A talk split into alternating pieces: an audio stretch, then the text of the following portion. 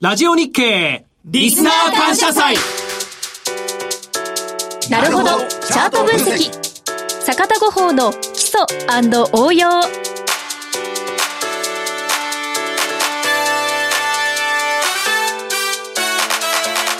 皆さんこんにちは。鎌田新一です。なるほど。チャート分析。坂田五法の基礎応用のスタートです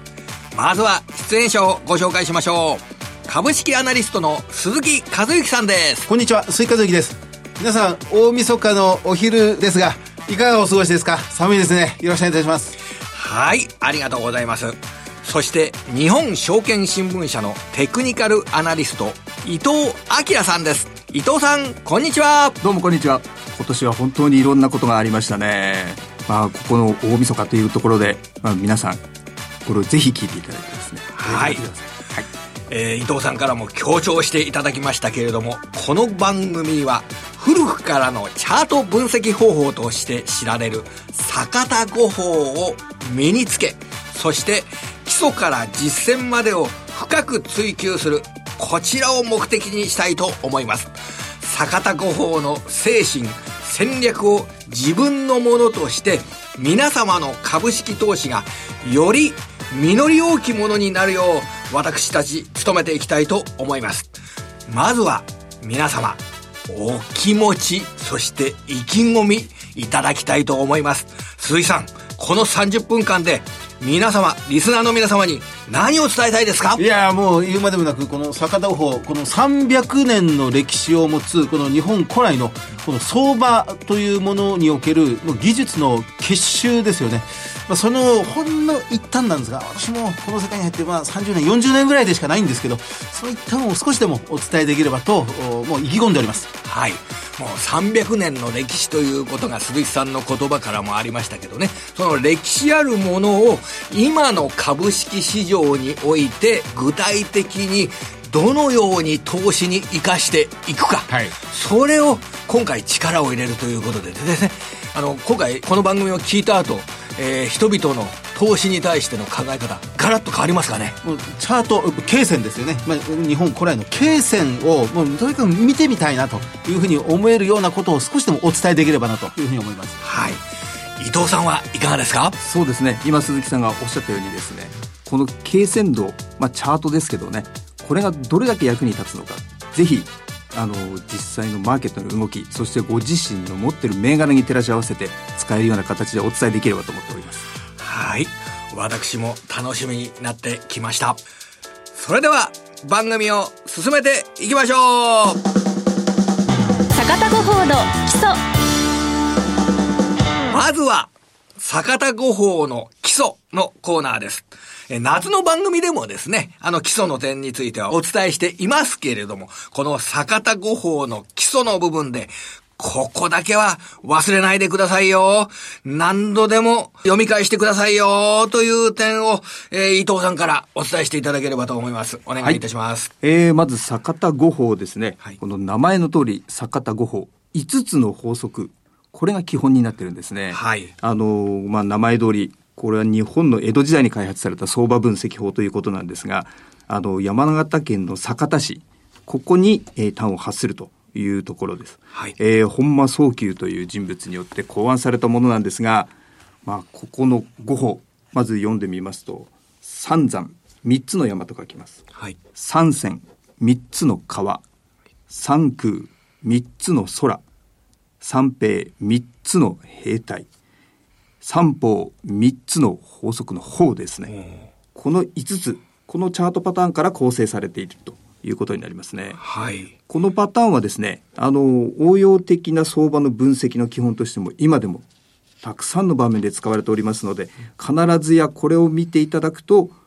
役に立つ。ここの5つはどうしてもこう押さえておいていただきたいというポイントになりますね。はい。えー、今、あの、山、川、空、兵、法律の法ということで5つ教えていただきましたけれども、はい、ちょっと具体例を示してですね、えー、こんなところが基礎で大切なんだよっていうのをいただければ嬉しいんですけれどもね。よろしいですか？うん、散々これはですね、大天井を形成する格子の線と、よく言われておりますね。あの、まあ、散々にもこう種類がいろいろあるんですがね、はい、えー、ここの中で言いますと、うんまあ、よくヘッドショルダー、はい、まあ、横文字で言いますとね、ええ。えー、そういうような言い方もしたりします。はい、まあ、3回こう山を築くと、次にそこをブレイクして上に行かないと、ええ、なかなか高値は抜けない。つまり、下落の兆候を表すと。そういったところに使いますね。なるほど。まあ、こういった今の、あのー、例で挙げると山の例を挙げていただきましたけれども、その山、川、空、兵、えー、そして法律の法ということで、この5つの、5つのパターン、これだけは覚えていきたいというような、そういうものっていうのはこちらになるわけですね。そうですね。あのー、この本の中ですと、実際に47ページあたりからですね、はい、詳しく書いておりますので、ぜひですね、ご覧になっていただいてですね、今の、まあ、見るとわかるんですよね。本というのは、伊藤さんからの、あの、例にあった本というのは、えー、坂田五法は風林火山、相場慶泉道の極意という、えー、今回プレゼントで、この番組から用意している本のことを示すわけですね。そうです。わかりました。さて、鈴木さん。はい。えー、補足することがあったらお願いいたします。あの、西洋の、欧米で発達したテクニカル分析と、この坂田五法に代表されるような日本の経線道の経線分析との、まあ、違いというものを私なりにこの思うところはですね、えーあの、テクニカル分析、欧米のチャート分析というのは、どちら、例えば移動平均線、うん、あるいは移動平均乖離率であったり、ストキャスティクスであったり、ボリンジャーバンドであったり、それは、例えば25日間とか、75日間とか、ある一定の期間のデータを算術的に計算してるんですよね。ええ、数学的に計算して、まあ、乖離率がどれぐらいだとピークを打つ。はい、マイナス乖離がこれぐらいだとボトムを打つって言ってみたり、あるいは振れ幅、こここんな日数におけるここまで触れたら、これはその確率的、統計的には少ないところだからもうピークだろうとかボトムだろうってことは、算術的に言われるっていうことが多いんです。ところが、この坂戸五法に代表されるような日本古来の経線術、経線道というのは、その、ろうそく足一本、え今日の寄り付き、高値、安値、終値で形成される、ろうそく足一本の形状をもってして、まあ、これは売りか買いかを判断する。あるいは、昨日のこのろうそく足一本に対しての今日のこのろうそく足の位置関係、形関係、え、あの、始め値が終値よりも上なのか下なのか。ろうそく足はこれ陽線なのか陰線なのか。ここの形状と前日、あるいは数日間のこの位置関係で分析していくという。だから、そのテクニカル分析とこの経線というのはまるで違うものなんですよね。はい、ま、まさにこの算術、数学的ではない人間心理そのものが、このろうそくという非常に単純な日本古来の、まあ、世界に、まあ、簡たる日本人の発明ですよね。これがここにこう盛り込まれているというツールですね。やはりそのろうそくの形から、えー、民衆の心理というんでしょうか、参加者の心理、それが形に現れているというようなことで分析していく。そうなんです。まあ、日本人ならではの奥行きが感じられますね。そうなんですね。あの、まあ、この手法なんですけども、人間の心理、あの、先ほど鈴木さんからもお話がありましたけども、ここには一定の法則があるまあ、それをもとにですね、現代のこの複雑なチャートにもですね、通じる興味深い技術になっているというところで分析していただくと、とても役に立つものだと思います。わかりました。坂田五法の応用それでは、いよいよ実践編に移っていきましょう。えー、今回の番組ではですね、坂田五法を実践に生かす、ここにちょっと力を入れていきたいなと思っております。えー、このコーナーでは最近の、えー、日本株の動きを検証しながら、坂田五法の精神、そして分析法がこんなところに生かされるというような事例を、え個別銘柄のチャートを見ながら紹介していきたいなと思っております。まずは鈴木さん、はい、お願いいたします。はい。あのー、今日、この坂戸法の、まあ、線形、えー、線、まあ、戦法、たた、戦の形ですね。線形も、まあ、無数にあるんですが、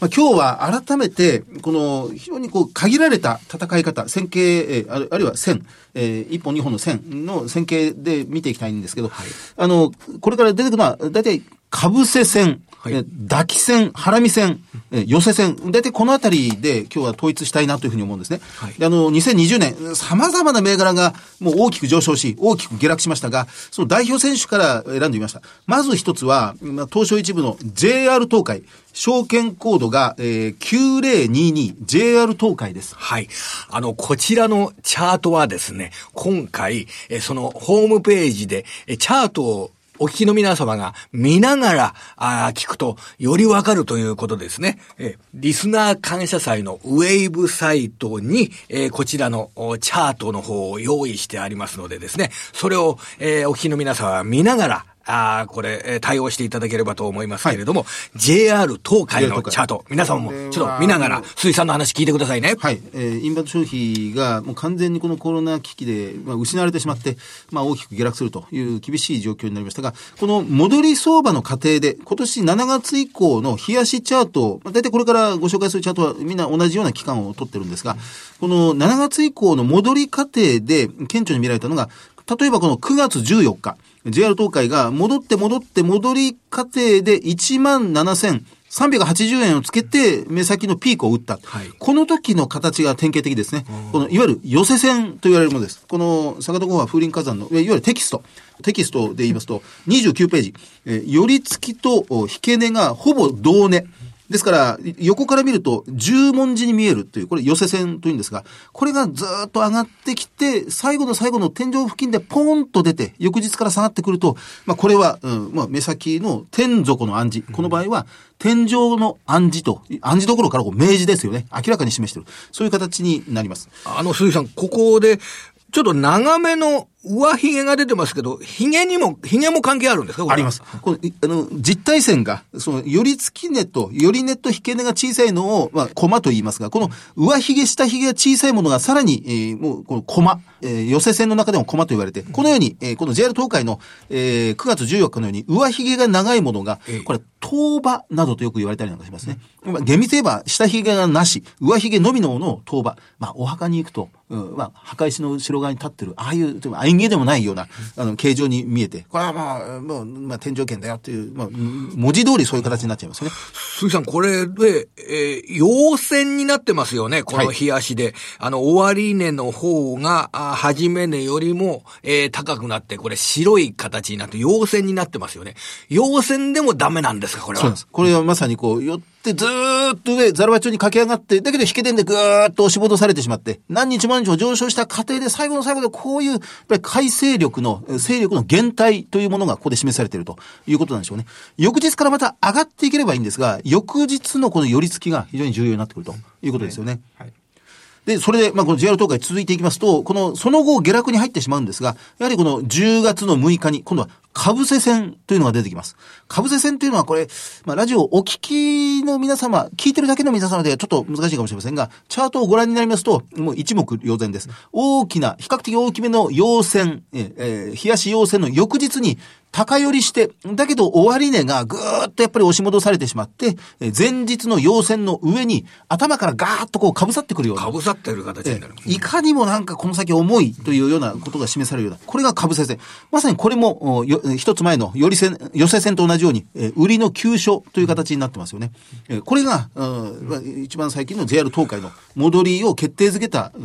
動きとパターンということになります。この場合は、この場合は被せ線という表現になってるのは、上から下に行く、いわゆる始め値が、あに対して終値の方が安くなっている。これは、陰線だから、株せ線という言い方になるわけですそうです、そうです。あのー、この、えー、坂田剛は風林火山のテキストによりますと、えー、相場が、そうです。えー、っと、高寄りして、えー、その後、ザラバ中に反落して、前の日の陽線の中に食い込み、陰線となって大引けを迎えた時の線をかぶせ線、はい、ということになりますね。なるほど。はい。あの、まあ、その後もいくつかあありますが、まずこれが一つ目。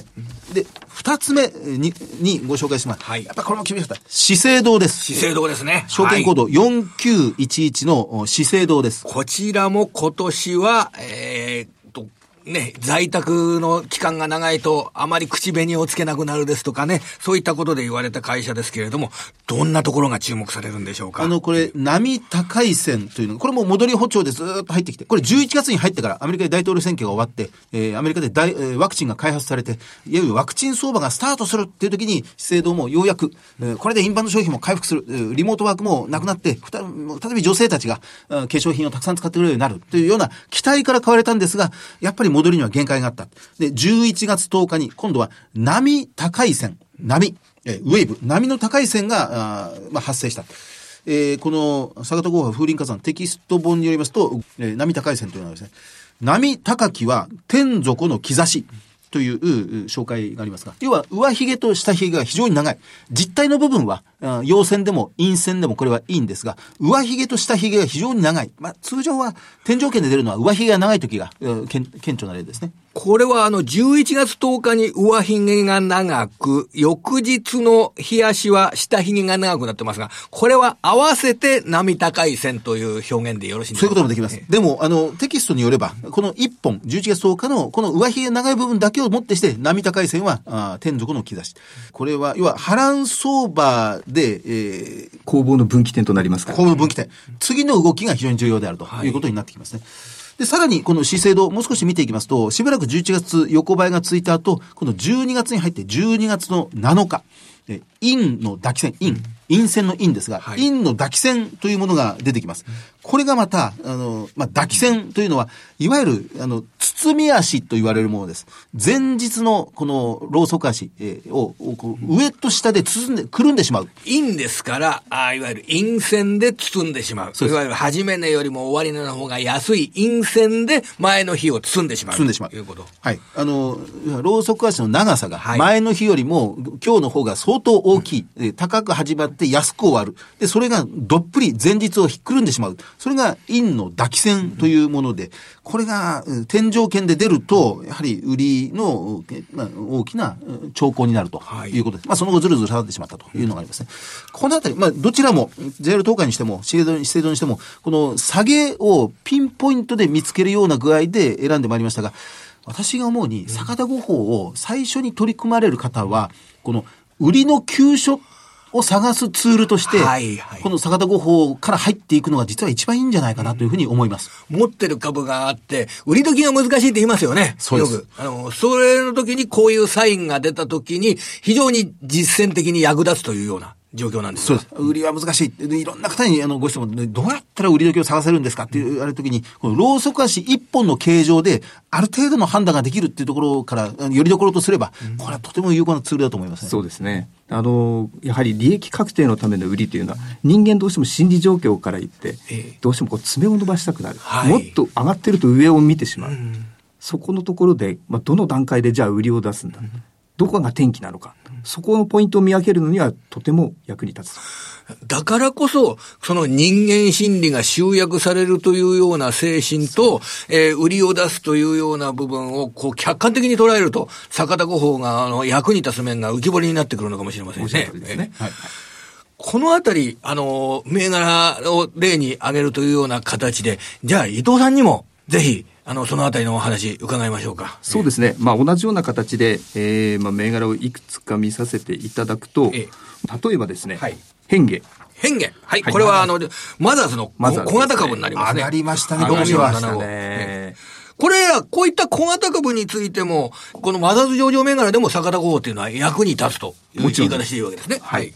チャート形状を見ていただくとですね、やはり、ここの10月のですね、12日、ここに大きなかぶせ線が入ってるんですね。はい。JR 東海の時と同じですね。こちらは上がってきて、そしてそこで陰線の形で上に、前の日の陽線を包むような、包むまではいかないけれども、上の方でかぶさる、乗っかるような線がついてるわけですね。かぶせ線。はい。翌日の、まあ、大きく上げた大陽線の次にこの陰線が出て、で、そこから調整に入ります。で、その後の19日、やはり同じような形で陰線が入ります。はい、その後もこの辺りで揉むんですが、極めつけやはり22日のこの陰線の形ですね。えー、前日の陽線をすっかりこう包んでしまって、下に、下方向へのこう動き、まあ、これはまあ、よくバイアスというような言い方しますけども、下方向への動きがこう強まるような形に見えてしまうんですね。で、ここを席を切ったように、この陰線の翌日、この足を見ていただきたいんですが、はい、下方向、一応陽線にはなってるんですよ。ただ、窓を開けて下で寄りついて、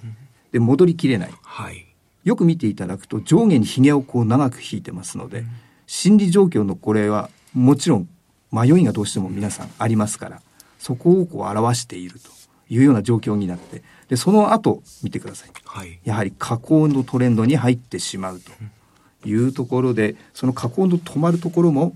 まあ、移動平均線を見ていただくと。そこがこう下げ止まりのポイント。で、その後です。12月に入ってから抱き線が出ます。今度は抱き線は、今回は、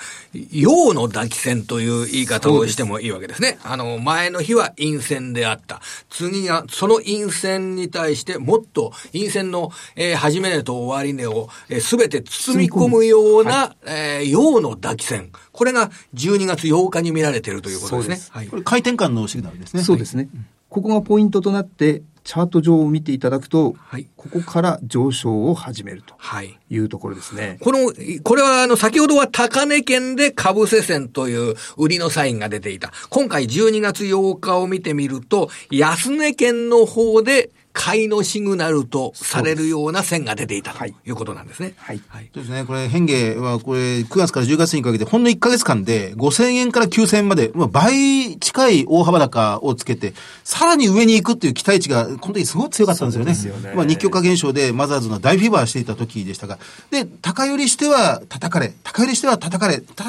こんだけ強い銘柄が大きく、もう天底が逆転するっていう時に、株線が何本も連発して、はい、でずっとその後6000円まで12月にかけて下がって、すごい調整ですよね。ここで、もう、あの、陽の抱き線、はい、ここからガラッと変わってくると。うん、大きな転換点、転換点に、やっぱりこう、応用が効くような、うん、坂戸合法の足が典型的に出てくるということになりますね。これ、証券コード4475の変化の、この日足のチャートを見ても、そういったドラマがあるわけですけど、鈴井さん、あの、伊藤さん、これ、一言で言ってしまうと、この、先ほどの変化の場合、例えば株差線が出て、売りのサインが出てるとするじゃないですか、こうやって、あの、はい、見ると、坂田五法に、に沿った形で見るとですね。ただ、これで、変化の株価どうでしょうと言われたときに、えー、例えば証券会社の、おね、えー、株式投資情報部長は、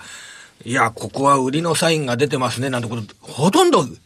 言うはずがないように思うんですけど、これ。これ。だって上がってきて大商いになってて急騰している株というのは、やはり将来の、えー、成長性を買うような形で買われているというような解説をするのが一般的だと思うんですよ。そうですね。なかなか言いづらいところだと思いますね。そうですね。ここで、あのー、やはり株差線が出ているので、ここは一旦調整に入るでしょうっていうようなことっていうのは、これは一般人から見ると、あの、もう得られない情報だと思うんですけど、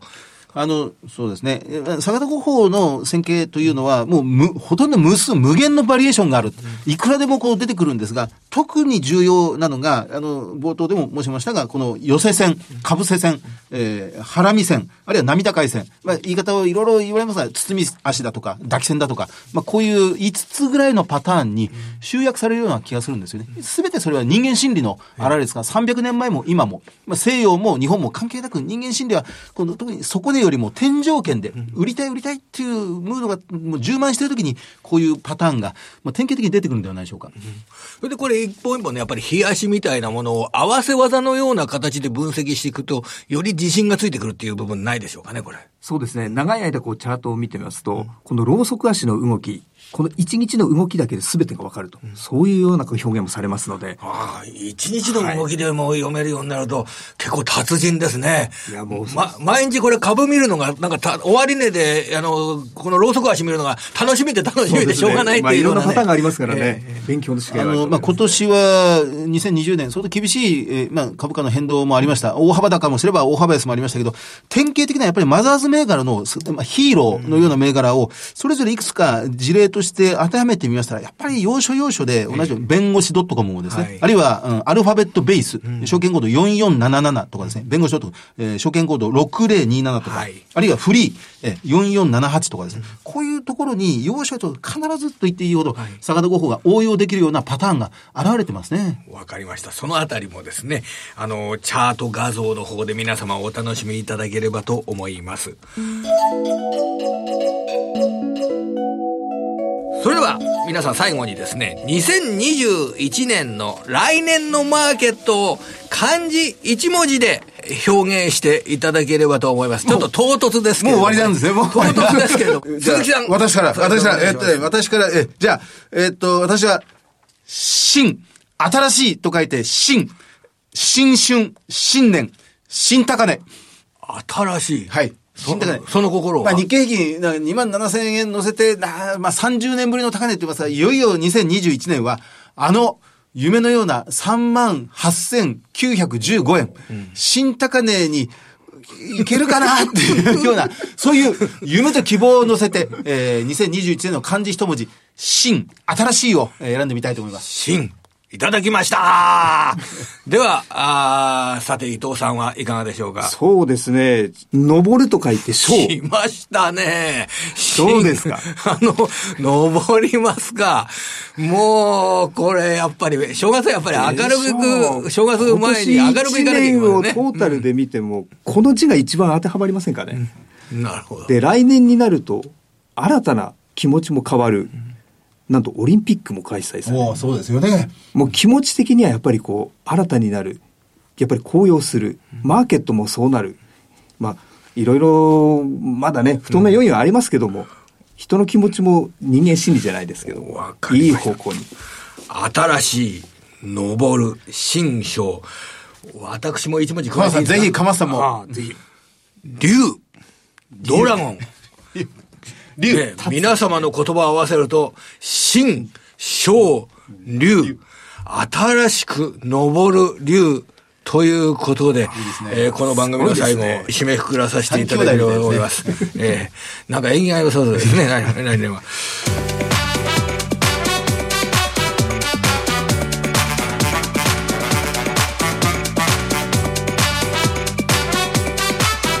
それではここでプレゼントのお知らせです。まず特別番組「なるほどチャート分析坂田五法の基礎応用」からは日本証券新聞社の書籍「坂田五法は風林火山相場経線道の極意」に今日の出演者の直筆サインを入れて抽選で3名様にプレゼントいたします。またラジオ日経では1月8日までの期間をリスナー感謝祭と銘打って各番組からプレゼントをご提供します。アマゾンギフト券1万円分を10名様初夢宝くじを10名様など合計140名様に当たります。いずれも応募はインターネット限定で締め切りは1月8日金曜日です。